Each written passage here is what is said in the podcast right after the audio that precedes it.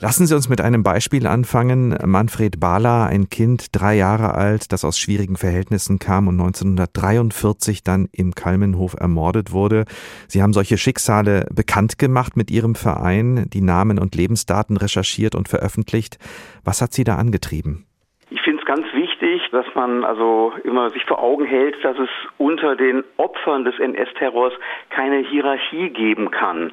Jeder Mensch hat in jeder Lebensphase die gleiche Würde und gerade die Tatsache, dass also schutzbedürftige Kinder heimtückisch ermordet werden, zeigt, die Brutalität und die Lebensverachtung des Nationalsozialismus auf eindringliche Weise. In der Zeit, in der Sie sich so intensiv mit dem Kalmenhof beschäftigt haben, da kam auch die Nachricht, dass das Krankenhaus, in dem die damals sogenannte Kinderfachabteilung war und wo die Opfer getötet worden waren, verkauft werden sollte. Wie sind Sie damit umgegangen?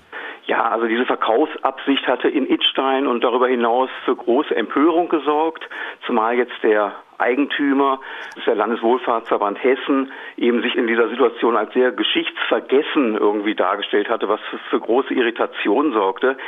Aufgrund dieser Empörung wurde die Verkaufsabsicht zurückgenommen. Der LWV hat sich auch in aller Form entschuldigt und dann eine Kommission ins Leben gerufen, um die Geschichte des Krankenhauses neu zu erforschen und auch um der Frage nachzugehen, ob das Gräberfeld im Bereich der Gedenkstätte nicht eventuell doch größer sein könnte. Mhm. Sie haben den LWV genannt, das ist der Landeswohlfahrtsverband. Und seitdem kämpfen Sie für ein würdiges Gedenken. Sie haben zum Beispiel erreicht, dass das Gelände nach den verscharrten Opfern abgesucht werden konnte. Was ist dabei rausgekommen? Ja, es gab also tatsächlich im Bereich der Gedenkstätte gab es Funde, dass also auch Opfer gefunden wurden. Ob das jetzt tatsächlich die Gesamtzahl der vermuteten Gräber entspricht, da sind noch viele offene Fragen. Wichtig ist auf alle Fälle, dass es jetzt Überlegungen geben muss, wie das Krankenhaus zukünftig neu genutzt werden kann. Das Krankenhausgebäude und die angrenzende Leichenhalle stehen seit einigen Jahren leer und sind im Verfall preisgegeben.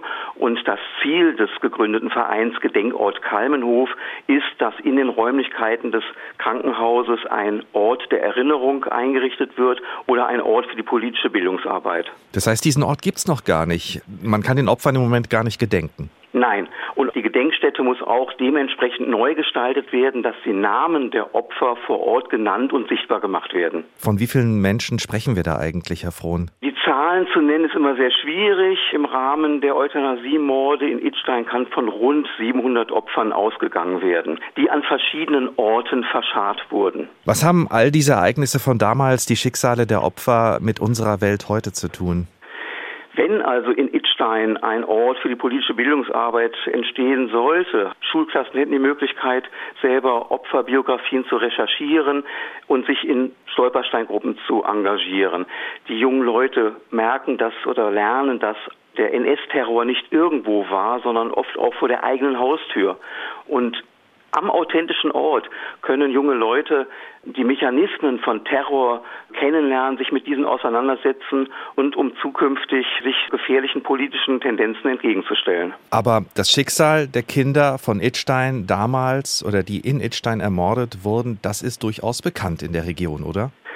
Bekannt. In den 80er Jahren wurde es von engagierten Bürgerinnen und Bürgern erarbeitet und publik gemacht, aber im Laufe der letzten Jahre ist es doch wieder anscheinend in Vergessenheit geraten. Aber dafür gibt es jetzt den Verein Gedenkort Kalmenhof, der um eine angemessene Gedenkstätte in Idstein kämpft für die Opfer des Euthanasieprogramms in der Nazizeit. Konrad Frohn ist eines der Gründungsmitglieder des Vereins. Wir schauen heute auf das Thema am Tag des Gedenkens an die Opfer des Holocaust.